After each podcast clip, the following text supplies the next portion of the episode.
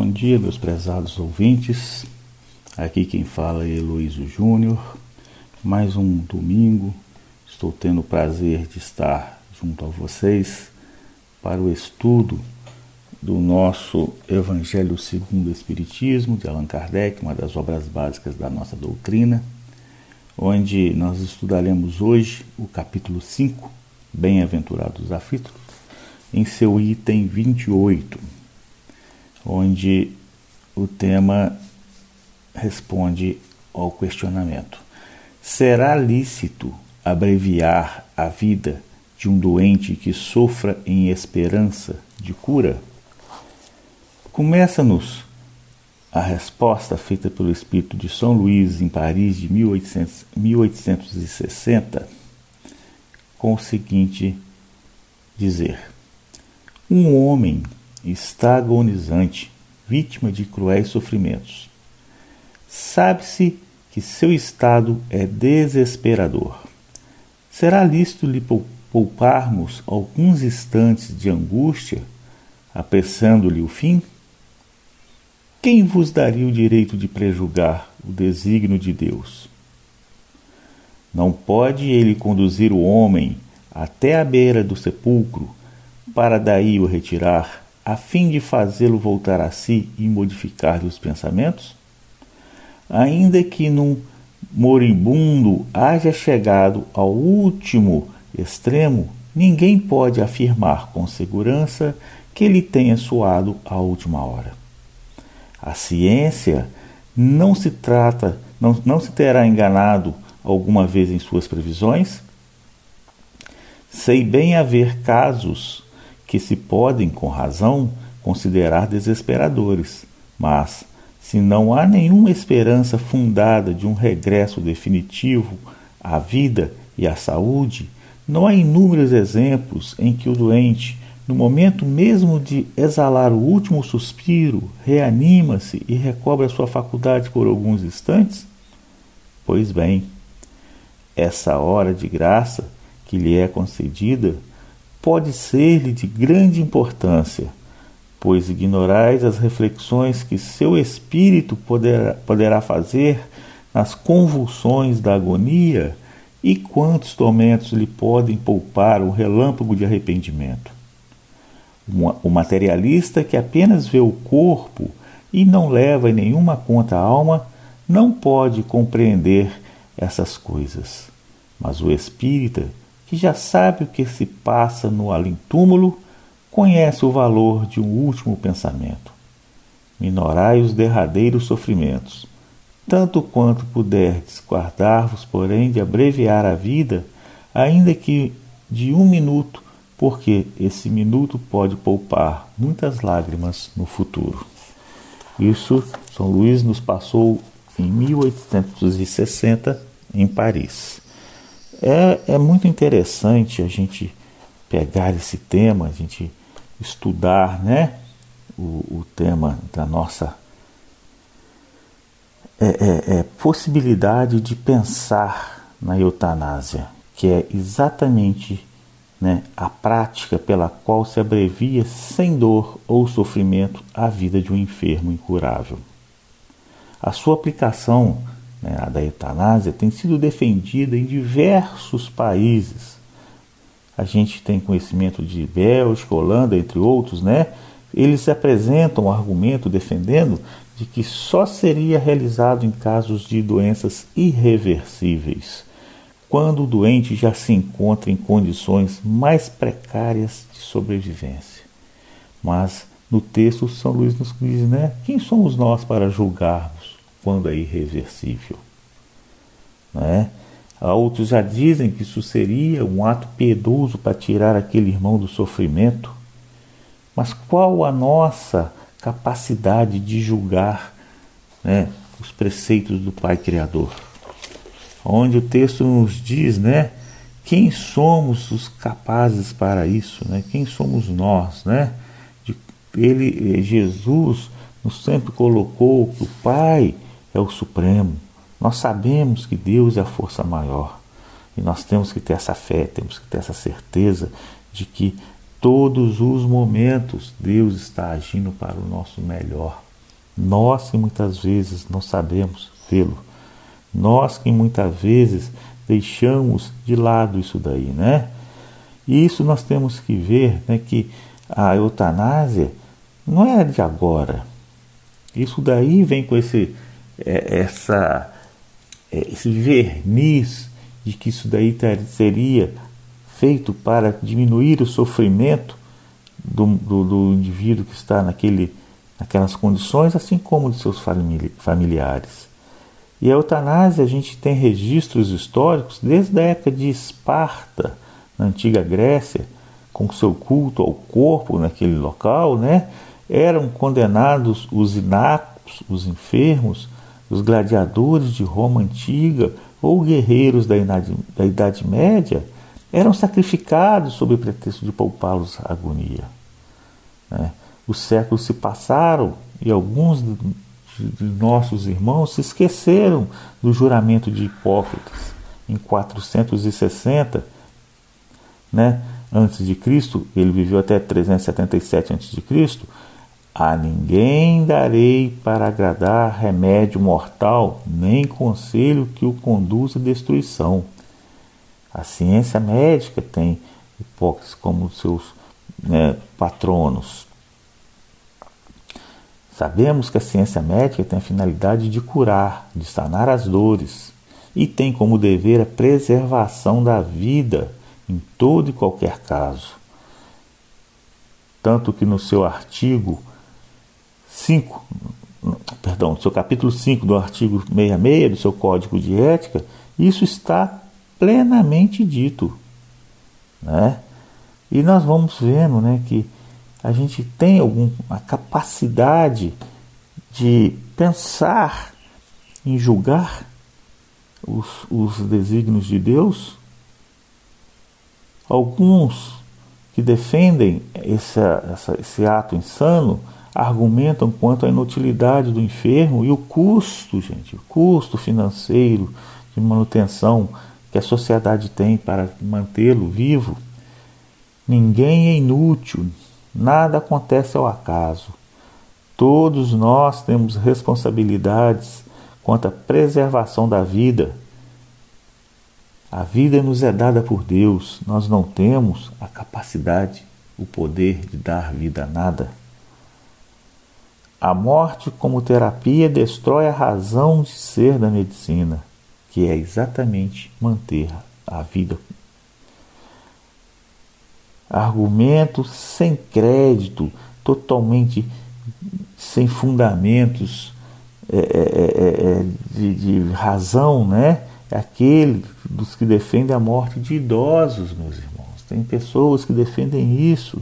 Total falta de respeito àqueles que deram a vida física a outros. E como esse ato indigno argumentam com com, com aquela fonte de terem a dignidade de morrer. Se fossem dignos, viveriam defendendo a dignidade de viver, esses irmãos. Né? Nós temos que pensar em tudo isso, meus irmãos. Quando é, é, é, São Luís nos passa esses momentos, nós temos que acordar e ver isso daí não é uma realidade. As pessoas dizem que a gente estaria trazendo alívio ao doente e aos familiares. Poxa, que coisa desproposital. Esses posicionamentos demonstram de forma errada a predominância dos conceitos do maté da matéria, o materialismo, total ignorância das realidades espirituais. Não cabe ao homem circunstância alguma ou sob qualquer pretexto o direito de escolher e dali decidir sobre a vida ou a morte de um outro. As doenças tidas ontem como incuráveis, hoje já estão podendo ser resolvidas. Isso é uma coisa a ser pensada também. A ninguém é dado precisar o tempo de vida que um paciente terá ou necessita, pois todos nós sabemos que esse prognóstico é muito duvidoso e, por muitas das vezes, equivocado. A ciência humana erra, Deus nunca erra. Quantos os casos que nós temos de pessoas, conhecimento né, de pessoas tidas como doentes terminais e que sobreviveram à crise, superaram a sua própria enfermidade, vivendo ainda por muito e muito tempo, né, do que havia, às vezes, algum indivíduo dito a ele que ele teria tantos meses de vida. Quantos e quantos? Nós estamos vendo que isso acontece. Nós temos consciência de que isso acontece. Além disso, né, nós temos essa falsa piedade que atrapalha a terapêutica divina. Olha que coisa bonita, né? Atrapalha a terapêutica divina nos seus processos de reabilitação espiritual daquele irmão. Aquela agonia prolongada pode ter finalidades preciosas para aquele espírito. E a moléstia incurável pode ser, na verdade, um grande remédio que ele necessitava, o bem. Isso tudo nós temos que ter em mente, meus irmãos. O espírita nunca pode defender que isto ocorra. Cada minuto em qualquer vida é muito precioso. O espírito necessita daquela lição para o seu resgate abençoado. Mas quantas resoluções nobres e decisões infelizes ocorrem em relance momentâneo? Desconhecemos as reflexões que o espírito pode fazer nas convulsões da agonia quantos tormentos lhe podem ser poupados um relâmpago de arrependimento. O espírito naquele momento ele pode estar sendo purificado e provavelmente é o que nós acreditamos que ocorra. Ele pode estar tendo ali o seu despertar, o seu acordar. A eutanásia, portanto, interrompe o processo de depuração em que se encontra o espírito encarnado através daquela enfermidade, impondo-lhe sérias dificuldades, inclusive no seu retorno ao plano espiritual estaríamos intervindo naquele momento que Deus, Pai Criador, ofereceu àquele irmão para que ele pudesse ter a sua melhora. Alguns familiares que buscam esse tipo de recurso, na realidade, encontram-se apenas e indevidamente ansiosos por libertar-se do comprometimento e da responsabilidade de ajudar sustentar e amar ainda mais aquele irmão. Muitas das vezes por pensamentos materiais, por estar arraigado ao materialismo, esses, nós temos essa situação acontecendo. E no que diz respeito aos custos decorrentes dos longos tratamentos a que se submetem os doentes terminais, resta-nos analisar apenas o fato de que muito dinheiro é gasto de forma irresponsável, sustentando-se os mais variados vícios.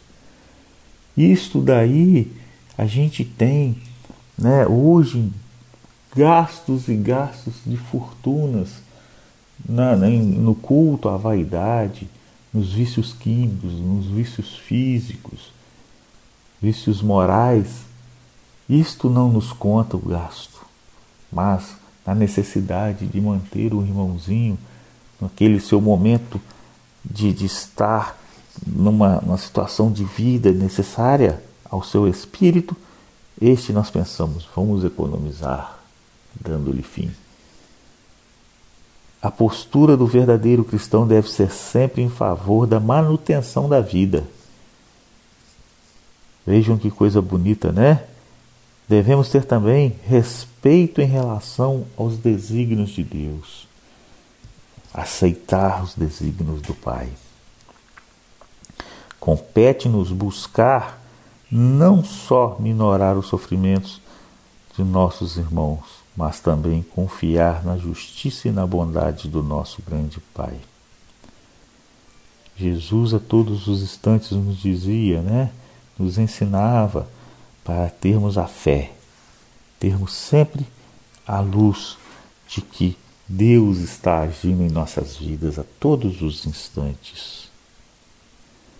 Né? Então nós temos que parar e pensar exatamente do que nós temos que fazer naquele momento.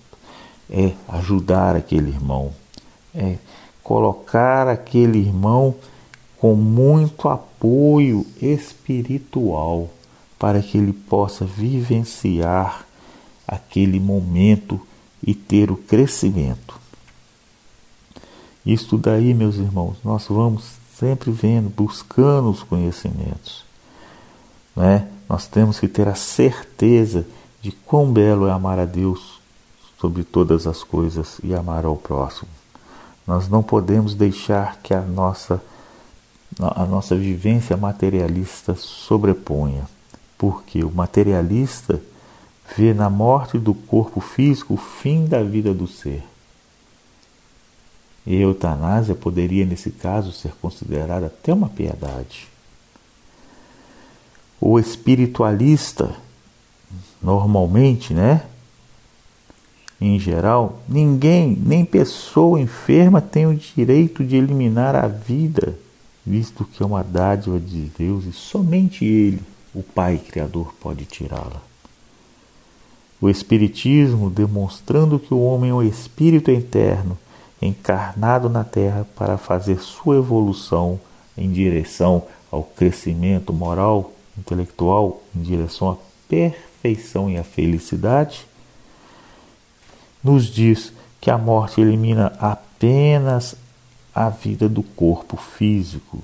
O espírito continua vivo no plano espiritual onde estuda, trabalha, aprende com novas experiências, mas mantendo sua individualidade, que retorna à vida material tantas e quantas vezes forem necessárias, para que ele possa ter esse desenvolvimento realizado dentro para fora, do espírito para fora, esclarecendo que toda experiência na Terra é necessária ao espírito.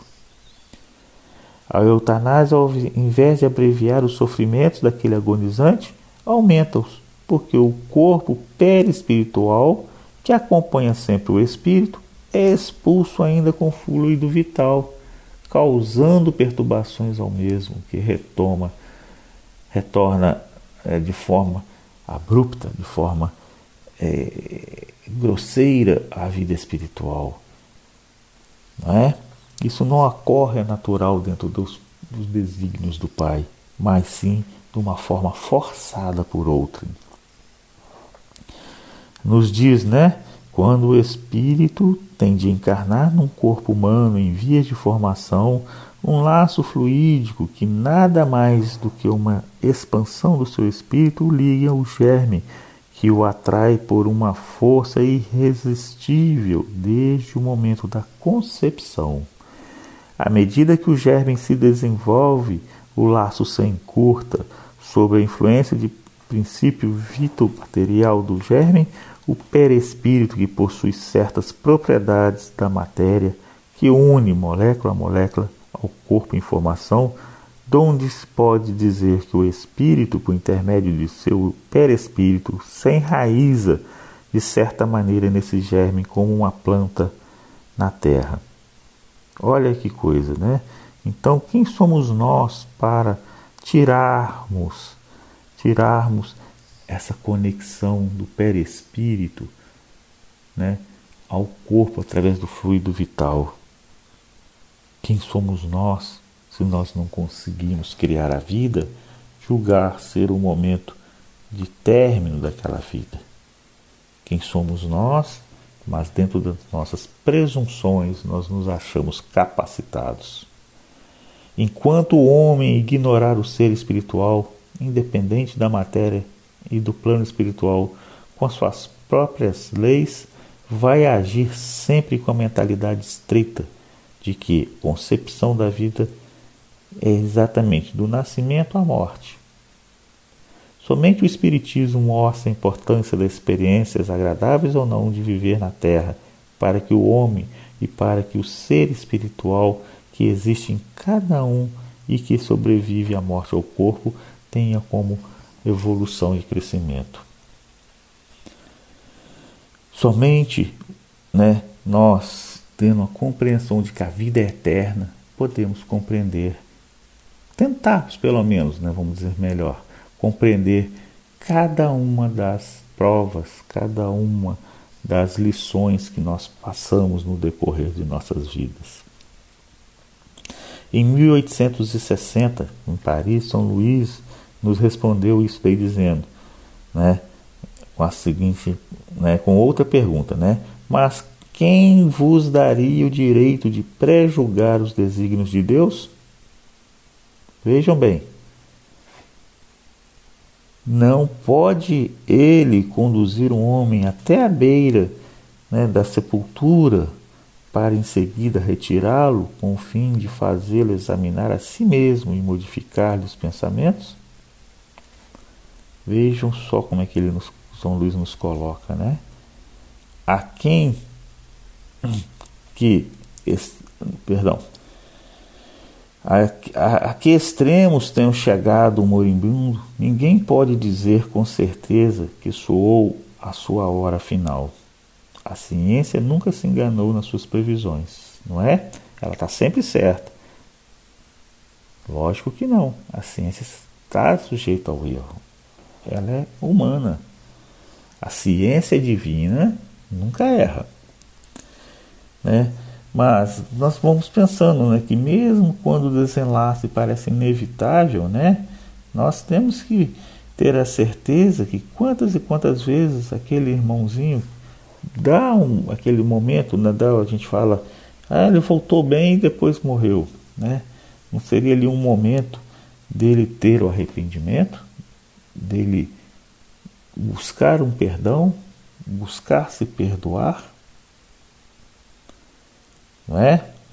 Isso daí, talvez, é, nós não tendo a compreensão, nós julgamos de outras formas, mas Deus sabe tudo que faz. Como se pode, se pode saber as reações dos homens quando as, né, se vê preste a sair do corpo, ver que o seu espírito está passando, retornando, o choque que ele toma? as leis da natureza, do desenlace, né, podem dar é, é, oportunidades né, de, de que aquele irmão tenha ali o seu despertar. E São Luís nos entrega, espíritas, o seguinte, o seguinte termo, né? Mas o espírita que sabe o que se passa além túmulo, conhece o valor do último pensamento. Aliviai os últimos sofrimentos, o que mais puderdes, mas guardai-vos de abreviar a vida. Mesmo que seja apenas um minuto, porque esse minuto pode poupar muitas lágrimas no futuro. Vejam bem, gente, nos coloca São Luís exatamente esse despertar. A vida o poder de dar vida não pertence a nós, seres humanos, mas a Deus, Pai Criador. E isso é muito importante, né? Nós temos o seguinte, ter a certeza de que, como já nos diz lá na Gênese, né?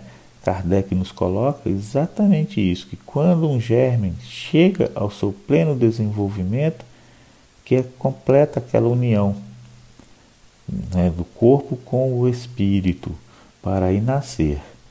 E isso nós temos que ter certeza que um efeito contrário a essa união do espírito e da matéria, se seja feito, nunca estará certo. Vai cessar aquela vida e esse direito nós não temos. Não é? Nós temos que saber o seguinte, né? Nosso dever é ajudar com oração, com o carinho, com a atenção, né? Porque quem determina o horário da partida, o horário de retorno do irmão à sua vida espiritual é Deus e não nós. Nós temos que ter a ciência de que Nós não temos essa capacidade. Jesus, nosso Mestre maior, no seu decorrer de, de vida encarnado como nosso exemplo, modelo e guia, ele preservava a vida, ele buscava nos mostrar a todos os instantes todas as lições nos serviam exatamente para termos a evolução. E quantas e quantas vezes ele nos falou para termos a fé, para colocarmos a fé em ação. Quantas e quantas vezes ele nos mostrou isso, não é? Ele nos mostrou através até de parábolas que a fé transporta montanhas. Ele chegou em várias passagens nos mostrando né, e nos dizia por várias vezes né, que somos de pouca fé. Quando eu coloco que dizer que somos de pouca fé, porque isso aí está, né, na verdade. Em outras, ele nos mostrou o seguinte: a tua fé te curou.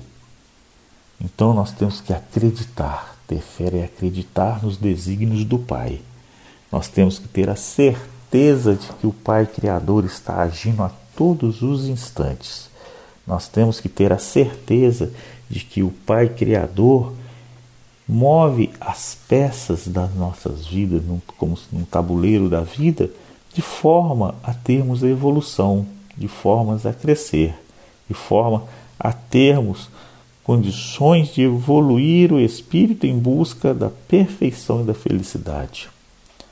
E quem somos nós para julgarmos-nos capazes de tirar a vida de alguém? Infelizmente, o orgulho e a vaidade do ser humano, que está imbuída em nossos espíritos, que são as verdadeiras montanhas que nós temos que tirar, os nossos vícios, as nossas dificuldades e colocar em prática as nossas virtudes, acabam nos levando achar que nós temos esse direito, o direito de dizer que esse indivíduo é capaz ou não de viver. De dar a vida nós não temos, mas achamos-nos capacitados a julgar que está no limite. Não sejamos, portanto, hipócritas, meus irmãos. Nós não podemos achar que temos condições de defender que um irmão limite o seu tempo de vida. Nós temos que ter a certeza que nós estamos sim aqui com motivos de evolução espiritual. Estamos tendo uma oportunidade de viver, de crescer, de evoluir e que não tenhamos o comprometimento de escolher a um momento sequer na possibilidade de vir a cessar a vida de outrem. Que Deus nos ilumine sempre, Pai, a termos essa consciência. Que Deus nos oriente e fortaleça, pois está aí sempre esta lição para nós.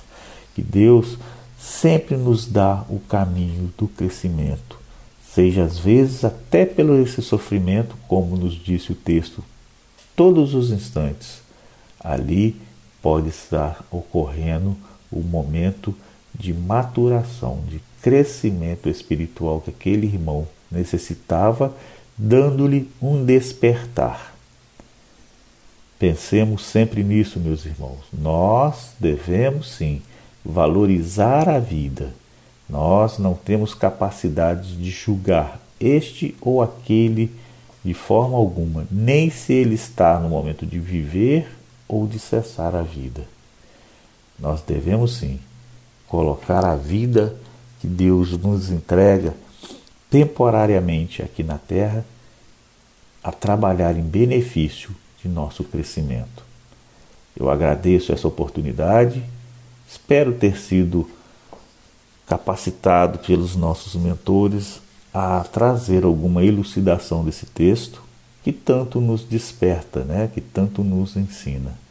Que Jesus, nosso Mestre, nosso grande irmão Criador, que os nossos amigos espirituais do bem, do amor, da caridade, nos coloquem sempre no caminho do bem. Tenham um domingo com paz, com luz e amor e muita harmonia na vida de todos. Um bom dia, meus irmãos.